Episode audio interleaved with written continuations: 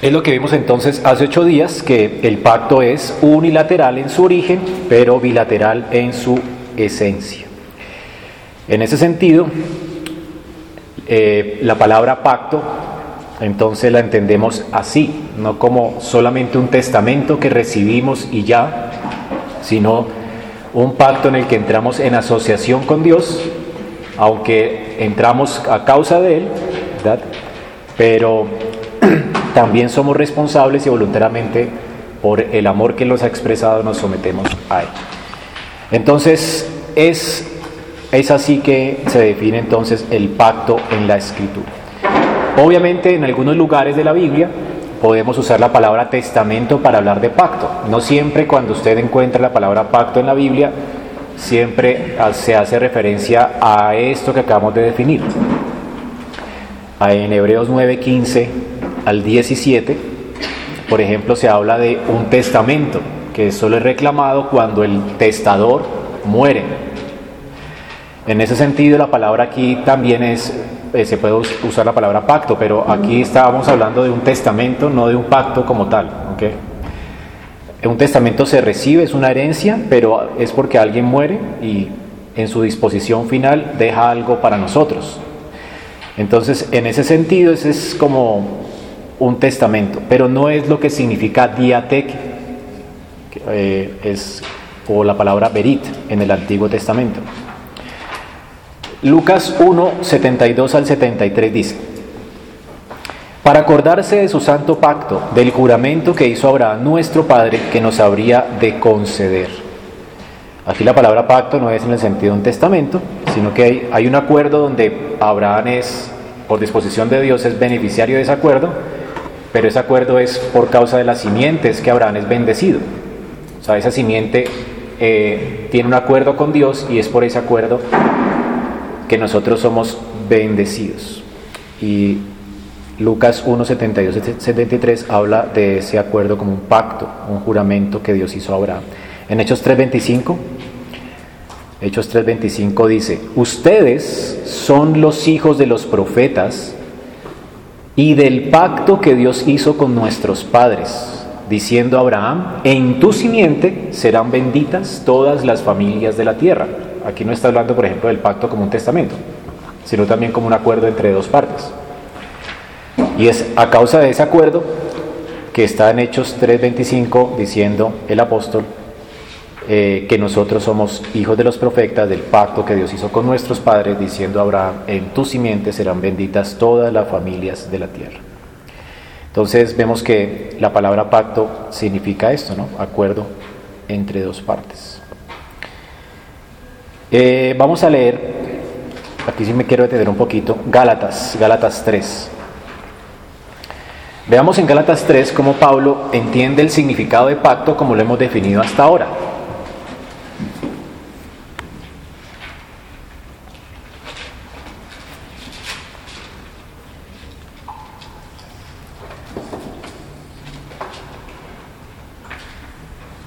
Alguien por favor que nos ayude y lo lea con voz fuerte. Tres, versículos puede ser del 14 al 19, al 20, al 24. 14 al 24. Sí. Para que en Cristo Jesús la bendición de Abraham alcance a los gentiles, a fin de que por la fe recibiésemos la promesa del Espíritu. Hermanos, hablo en términos humanos un pacto, aunque sea de hombre, una vez ratificado, nadie lo invalida ni le añade. Ahora bien, a Abraham fueron hechas las promesas y a su simiente. No dice y a las simientes, como si hablase de muchos, sino como de uno, y a tu simiente, la cual es Cristo. Esto, pues digo, el pacto previamente ratificado por Dios para con Cristo, la ley que vino 430 años después, no lo abroga para invalidar la promesa. Porque si la herencia es por la ley, ya no es por la promesa, pero Dios la concedió a Abraham mediante la promesa. Entonces, ¿para qué sirve la ley? Fue añadida a causa de las transgresiones hasta que viniese la simiente a quien fue hecha la promesa y fue ordenada por medio de ángeles en mano de un mediador. Y el mediador no lo es de uno solo, pero Dios es uno. Luego la ley es contraria a las promesas de Dios en ninguna manera, porque si la ley dada pudiera vivificar, la justicia fuera verdaderamente por la ley.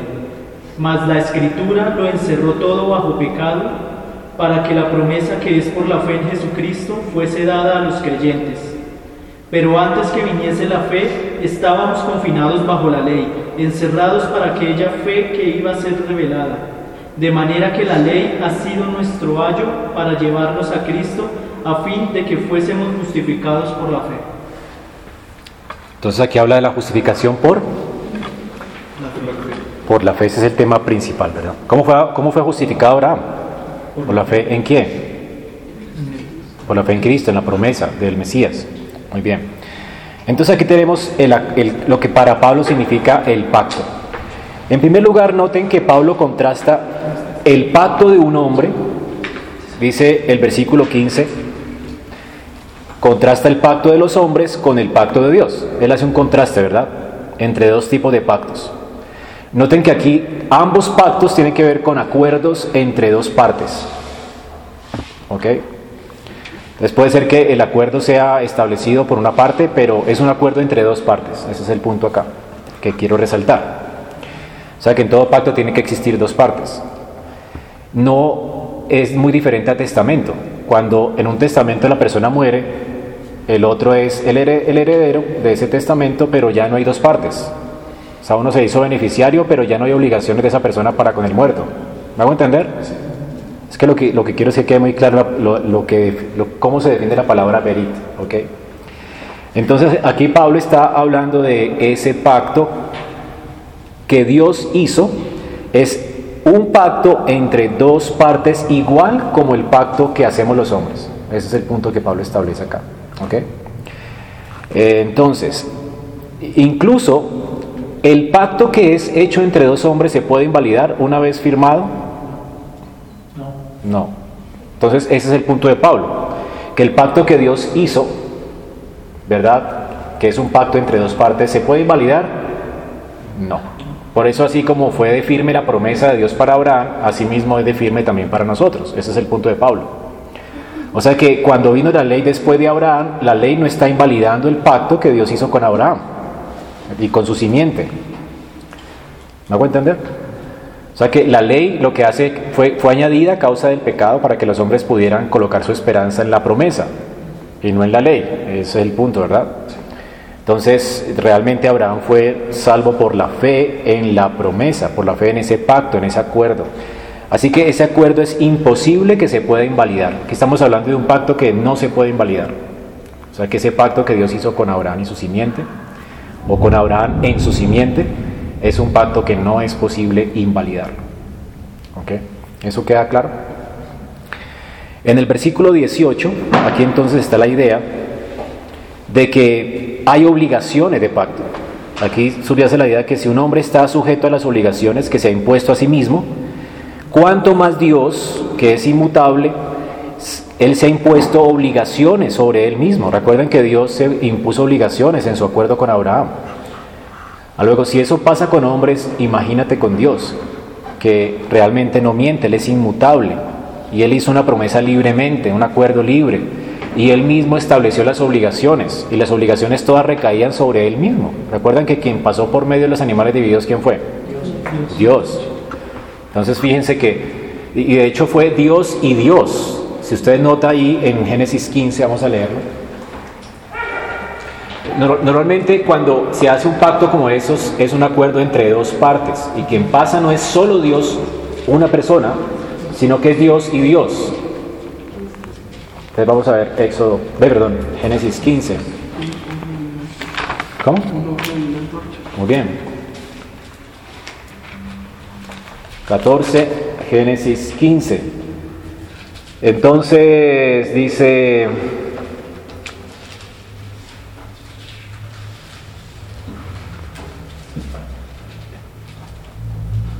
versículo 17, y sucedió que puesto el sol y ya oscurecido, se veía un horno humeando y una antorcha de fuego. ¿Notan? Hay dos cosas allí, no una. Entonces quien pasó por el medio de esos animales de Dios no fue Abraham y Dios, ¿ok? Es, es un acuerdo que afecta a Abraham, por supuesto, ¿verdad? O sea, Abraham no tiene en ese, en ese sentido, él es, va a ser el receptor de ese pacto, de ese acuerdo, ¿verdad? Pero ese acuerdo fue hecho entre dos partes, el horno humeante y la antorcha de fuego. Ahí podría ser lo que hablan en, en, la lección 2, creo, de la redención, que es el pacto que hace entre Dios y Cristo. Exactamente. Ahí es cuando sucede. Sí. sí. Aunque ya había sucedido en, en, la eternidad, vamos a explicarlo ahora. Pero el punto ahí es que ya se está revelando allí ese pacto. Se revela Ajá. Entonces aquí vemos que hay, en ese establecimiento de ese pacto, el que hace el pacto es Dios con Dios, no Dios con Abraham. ¿okay? Es un acuerdo de, entre dos partes. Y es un acuerdo inmutable, Dios no va a cambiarlo. O sea, la ley que viene después no va a cambiar eso. Ese acuerdo va a ser inmutable. Dios nunca va a fallar a esa promesa. Es una promesa. Para Abraham es una promesa de gracia. ¿okay? Va a ser un receptor. Pero entre esas dos partes, alguien tiene que morir por Abraham. Ese es el punto. ¿okay? Porque Abraham no va a ser fiel al pacto. O no fue fiel al pacto de Dios. Entonces, en un sentido, las obligaciones del pacto las asume Dios, aún por Abraham. Hay alguien que está siendo fiador de Abraham. Ahora, noten entonces que no se trata de un testamento, sino de un acuerdo entre partes, ¿ok? Ese es el punto. También, eh, si entendemos aquí un pacto como un testamento, una última voluntad, si notan el versículo 19, el contraste entre un pacto humano y el pacto de Dios incluiría la idea de que Dios podría morir. ¿Y eso, es, ¿Y eso podría ser cierto? No, ¿verdad? Porque Dios, es vida, o sea que Dios no va a poder morir. Entonces, aquí no es el mediador el que hace el pacto como dice Hebreo, sino Dios mismo. ¿Ok? O sea, Dios de alguna forma va a hacer que haya un mediador, pero Dios y Dios en este acuerdo, eh, va a haber uno que sale como fiador pero vamos a ver después que también existe una fianza que tiene que ver con otra cosa, pero la idea de este acuerdo entre dos tiene que ver con, un fiador y con otro que se compromete. Eh, Gálatas, allí mismo en el versículo 15, el, el Señor dice aquí, eh, Pablo dice aquí, agregar nuevas condiciones a las establecidas anteriormente no es, no es posible, ¿verdad? ¿Qué dice el versículo 15?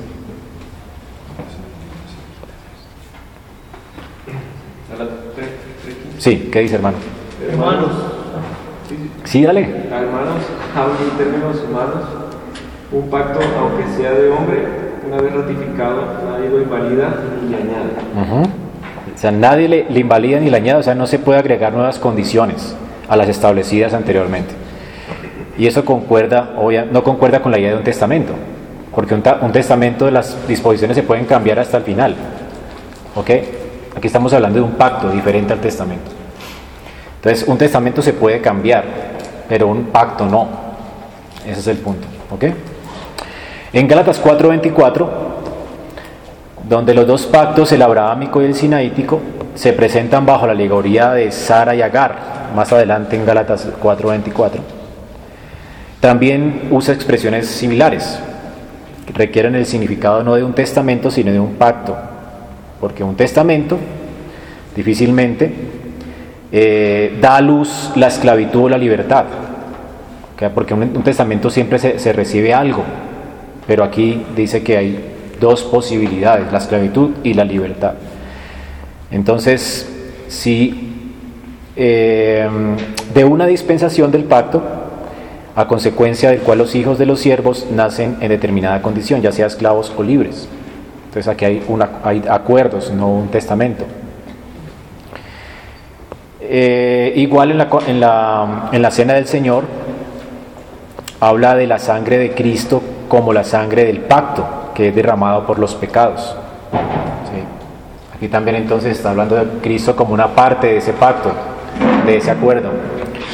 Así que en conclusión, hermanos, la relación que el ser humano redimido o pendiente de ser redimido por Dios, esa relación que él tiene con su Dios, con su Redentor, es una relación de pacto. Ese es el punto. No se trata solamente de pasajes individuales, sino que toda la Biblia habla de un acuerdo entre partes. Así que nosotros entendemos así la palabra pacto. Entonces Dios y el hombre, obviamente aquí no aparecen como iguales, sino que Dios tiene la prioridad. Su pacto con nosotros es tal que todo Él es al mismo tiempo también nuestro don gratuito. Él se ofrece como nuestro don. Él se da a nosotros, se ofrece a nosotros en relación de pacto.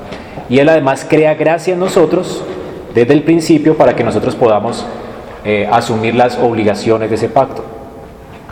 O sea que él, también aún nos da eso, esa gracia, de poder también vivir para su gloria.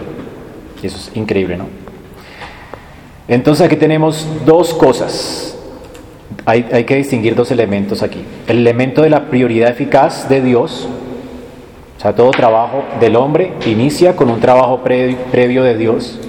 O sea, en, ese, en ese pacto que Dios hace con el hombre, es Dios quien tiene la prioridad eficaz, es Dios quien lo hace eficaz en nosotros. Pero también existe el elemento de la reciprocidad en ese pacto, que es inseparable, ¿no? ¿Qué significa la reciprocidad?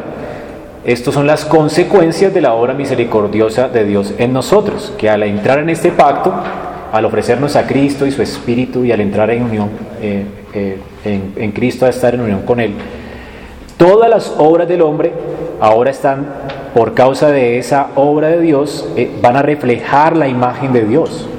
Ese es el punto. Y la van a reflejar de manera consciente y voluntaria. ¿Ok? O sea que se van a llegar a expresar externamente es lo que Pablo dice, cuando nosotros entramos en la gracia, es imposible que estemos eh, eh, otra vez como esclavos al pecado. Es todo lo contrario, ¿no? Se desprende que por causa de nuestra unión con Cristo nosotros vamos a crecer según su imagen. Y eso se va a reflejar externamente. Es lo que dice Santiago, ¿no? O que la fe sin obras es muerta. Entonces, es en ese sentido que entendemos la palabra pacto. Por lo tanto, el pacto también establece obligaciones. Ahora vamos a hablar del pacto de la gracia. El pacto de o el pacto de redención. Cuando estudiamos la soteriología o el plan de salvación, que es lo que sigue ahorita después de esta materia. Entonces tenemos en el tiempo la salvación aplicada, pero tenemos en la eternidad la salvación planeada. Cuando hablamos de la salvación planeada, en el contexto de la soteriología o la doctrina de la salvación, hablamos de lo que vamos a hablar ahorita, del pacto de redención. Pacto de redención o el acuerdo de paz. Cuando hablamos de la salvación aplicada a nosotros, pues hablamos de todo lo que eh, sucede en el tiempo y es a lo que llamamos pacto de gracia.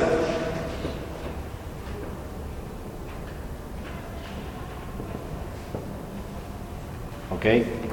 Entonces, pero el pacto de gracia y el acuerdo de redención realmente en la confesión de fe de Westminster, por ejemplo, se los une, porque uno no puede ser sin el otro. Es decir, este acuerdo entre Cristo, entre el Hijo más bien, no hablemos de Cristo todavía, hablemos del Hijo de Dios y el Padre Eterno, ese acuerdo se aplica en el tiempo en el pacto de gracia, o que el pacto de gracia no puede existir sin él. Entonces por eso la confesión los junta. ¿Se entiende? después vamos a verlo un poco más con la, con la Biblia en la mano. Pero la idea es que podemos entender que en el panorama grande de la salvación se comienza con el, con el pacto eterno de redención. Es como vamos a comenzar ahora. Y luego se comienza a estudiar el pacto de gracia. Entonces aquí tenemos la salvación planeada y la salvación aplicada. Ahora podemos también hablar de la salvación necesitada. Y eso tiene que ver con el pacto de obras. Cuando Adán y Eva lo quebrantaron. allí se hizo necesaria la salvación que Dios había planeado en, la eternidad. ¿Listo? Ahora, ¿quiénes son las partes en ese pacto de gracia? Entonces cuando hablamos del pacto de gracia, obviamente cubre todo esto. Desde la eternidad, su plan desde la eternidad y su aplicación en el tiempo. Ahora, algunos consideran, por ejemplo, que Dios es una parte y el hombre es la otra parte. Y en el caso del hombre, en, un grado particularmente distinto. Entonces algunos consideran que quiénes son las partes del pacto de gracia es Dios y el hombre. En nuestra confesión de fe es una segunda concepción de esta idea, quiénes son las partes. Habla acerca de el Padre como representante de la Trinidad y Dios el Hijo como representante de los escogidos. Entonces aquí habla de dos representantes. El Hijo representa a los escogidos y el Padre representa a la Trinidad. ¿Ok? Em, la confesión tiene una forma pedagógica de ser enseñada que se llaman catecismos. Catecismo es una forma pedagógica de enseñar a través de preguntas y respuestas. Eh, la palabra, perdón, el catecismo en la pregunta 31 dice, ¿con quién hizo Dios o con quién se hizo el pacto de gracia, perdón? Y responde, el pacto de gracia, es la pregunta 31 del catecismo mayor de Westminster. El pacto de gracia fue hecho con Cristo como segundo Adán y en él con todos los escogidos como su simiente. Entonces aquí ¿con quién hizo con quién hizo Dios el pacto de gracia? El pacto de gracia fue hecho con Cristo. Está asumiendo que es Dios con Cristo. Y con Cristo como segundo Adán, es decir, como representante de los escogidos, ¿verdad? Como segundo Adán. Y en Cristo ese pacto de gracia afecta o se, o se hace también con todos los escogidos como su simiente. Esa es la idea. ¿Ok? Ahora, aunque no habla el catecismo de Westminster ni la confesión del pacto de redención, sí lo está asumiendo, solo que lo juntan. ¿sí? Ahora, hay otra forma también en que eh, eh, la teología va avanzando, obviamente, y fue necesario para ser más pedagógicos y para entender mejor eh, el pacto, desunir este pacto de gracia en dos, ¿ok? En el pacto de redención y en el pacto de gracia como tal, que afecta a los escogidos, ¿ok? Pero eso fue una necesidad para poder llegar a una mejor comprensión de lo que implica el pacto de gracia. Sí. El hecho que los, ministros de Westminster no consideran el pacto de gracia de redención ¿Era porque en ese momento no estaba desarrollando tanto? No, yo creo que estaba desarrollada, solo que ellos no querían. Y noten aquí la, la respuesta. El pacto de gracia fue hecho con Cristo como segundo Adán. Aquí está hablando del pacto de gracia. Y con él, con todos los escogidos como su simiente. O sea que fue Dios y Cristo. ¿Esto cuál es el pacto de redención? O sea, ellos, ellos la tenían en mente. Y cuando habla de la aplicación, a su simiente habla de quién? Habla del pacto de gracia. ¿Okay? Aquí los junta. Ahora, noten una nota importante acá, solamente a manera de, porque somos presbiterianos en la iglesia y para los que ya entienden que nosotros eh, vemos que el, el, niño hace parte de la iglesia visible, noten que la confesión aquí no dice que fue hecho con la simiente de los santos. ¿Notan? Dice acá, el pacto de gracia fue hecho con Cristo como segundo Adán y en él con todos los elegidos como su simiente. ¿Notan el pacto de gracia con quién es hecho? ¿Con los hijos? No. Con los elegidos. ¿Ok? Entonces estamos hablando aquí que los niños obviamente solamente entran en ese pacto si son qué? Elegidos. Ahora, la confesión de fe y los catecismos involucran a los niños no dentro del pacto de gracia, sino dentro de la iglesia. ¿Okay? Ellos hacen esta diferencia, porque después vamos a ver eso, ¿no? Pero la idea es que vayan pensando sobre el tema. O sea, los niños no hacen parte del pacto de gracia porque no sabemos si son elegidos o no, ¿verdad? Pero Dios sí los ha unido a la iglesia visible. ¿Ok? Y ellos tienen responsabilidad dentro de esa iglesia visible. Los padres asumen en el pacto de gracia, los padres creyentes, la simiente de Dios, asumen dentro del pacto de gracia obligaciones para con sus hijos, de enseñarles, ¿verdad?, las obligaciones del pacto, de arrepentirse, creer. Pero esto no implica que automáticamente ellos ya sean escogidos por Dios o que ya estén dentro del pacto de gracia como tal. ¿Va a entender la diferencia? Pastor, pero si hay probabilidad que los hijos de los creyentes se pierdan, o sea, siendo creyentes. Yo creo que sí. Esaú y Jacob, uno se perdió y el otro se salvó. La generación del desierto, una pereció por causa de la incredulidad y la otra entró a la tierra de la, promesa por la fe. ¿De acuerdo? Entonces...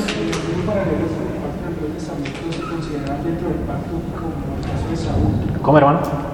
El caso de Saúl, por ejemplo, se consideraba Mm, sí, pero del, pacto en cuanto a lo legal, al establecimiento legal. Por eso aquí no está hablando la confesión de fe del pacto de gracia como tal, porque el pacto de gracia tiene dos, por decirlo así, como ustedes leyeron allí en su material, tiene un aspecto legal y un aspecto personal íntimo. Es posible que yo esté dentro del aspecto legal, ¿verdad? Es decir, si yo me bautizo hoy siendo un adulto, yo estoy diciendo que yo creo en Cristo y me someto a Él y me someto a la iglesia, o sea que yo mismo me estoy colocando sobre mi vida obligaciones. Y si resulta que yo no soy regenerado, ¿verdad? ¿Falló Dios en su pacto? No, yo nunca fui de Él. Ese es el punto. O sea, estaba en la parte legal, en el aspecto legal del pacto, pero nunca fui regenerado. Es decir, nunca tuve asociación con Dios íntima y personal. En ese sentido, nunca estuve dentro del pacto de gracia, sino solamente en la iglesia, como la institución. Entonces la circuncisión tenía ese doble aspecto, ¿no? Te hacía hijo de Abraham, pero al mismo tiempo también involucraba las promesas por ser hijo de Abraham. Entonces se puede decir que los autores están en el pacto de la misma manera que los hijos lo están en cuanto al, legal. Exactamente. O sea, tu hijo, tu hijo está en la obligación de ir a la iglesia, él no puede eh, escoger. Y el padre está en la obligación de enseñar a su hijo en la fe de Cristo, él no puede elegir. O sea, él no tiene opción. O sea, mientras esté bajo mi techo, él va a recibir instrucción bíblica, él va a recibir instrucción cristiana, él va a venir a la iglesia conmigo. No es una opción para el niño, nunca es una opción para el niño. De hecho, yo estaría quebrantando el pacto si no lo hiciera. ¿ok? Y él tiene que ser criado en la amonestación del Señor, según Pablo y según toda la Biblia. O sea que él ya nace con las obligaciones legales del pacto de gracia. Y, y aún él está llamado a creer y a arrepentirse, que es la manera de recibir el pacto. Sea que si él no se arrepiente y cree en el Evangelio de manera voluntaria, ¿verdad? Es porque nunca ha sido regenerado. Entonces, en ese sentido, a causa de su apostasía, él tiene que ser cortado. Pero él nunca fue, en un sentido, si apostata, nunca fue de nosotros. Primera de Juan dice, salió de nosotros, pero no era de nosotros. Porque si hubiera sido de nosotros, hubiera qué? Permanecido. Porque todos los que, por los que Cristo murió van a permanecer, ¿no? ¿Sí? O sea, todos, el punto acá es, hermanos, que el pacto, de gracia no falla, ¿ok? Porque es un acuerdo entre Dios y Cristo. Y como es un acuerdo entre Dios y Cristo, todos los que el Padre le entrega a Cristo van a ser salvos. Ese es el punto. Entonces no podemos decir que los niños hacen parte de ese pacto porque no sabemos. Ese es el punto. ¿Ok? ¿Sí? Eh, ¿Se comprende? Muy bien. Entonces, eh, lo otro es que el pacto de redención, la otra noción es que el pacto de redención es entre Dios el Padre y el Hijo y el Espíritu Santo Basado en esto hay un pacto de gracia entre el Dios trino y el pecador elegido. Entonces Hosh, cuando habla en la teología sistemática de la separación entre el pacto de gracia y el pacto de redención, él dice estas palabras. Esta es una cuestión que solo tiene que ver con la claridad de la posición. O sea, lo que hace Hosh es decir que en cuanto a la confesión de Westminster y lo que después eh, los, otros autores hicieron que fue separar el pacto de gracia en dos, ¿verdad? Realmente es para clarificar lo que pensaban los teólogos de Westminster, porque es lo mismo, ese es el punto. Dice él, no hay diferencias doctrinales entre los que prefieren el primer enunciado, es decir, que el pacto de gracia es un acuerdo entre entre el Padre y el Hijo y, los que él representa, y los segundos, Es decir, que hay un pacto eterno de redención entre el Padre y el Hijo y un acuerdo, un pacto de gracia entre el Padre y la simiente del Hijo. ¿Ok? Entonces dice él que no hay diferencia en estas cosas. ¿Ok? El tema es que es, eh, perdón, dice, no hay diferencias doctrinales entre los que prefieren el primer enunciado y los que prefieren el segundo, entre los que incluyen todos los hechos de la escritura relacionados con el tema en un solo pacto entre Dios y Cristo, en el caso de Westminster como representante de su pueblo, y los que lo distribuyen en dos. No hay diferencia, realmente es lo mismo. Solo que para una, de, una, de una manera más pedagógica de poder entender algunos textos de la Biblia, vale la pena dividir estos dos aspectos del pacto de gracia, en dos, dividirlo en dos. Ok, entonces vamos a comenzar a tratar hoy con el pacto de redención o consejo de paz. ¿De dónde salió la palabra consejo de paz? Ezequiel 6:13. Si usted abre su Biblia en Ezequiel 6:13, vamos a leerlo desde antecito.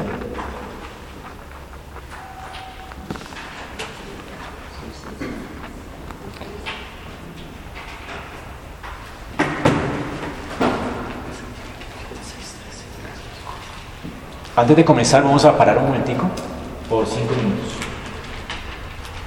Y vamos buscando el texto, ¿listo?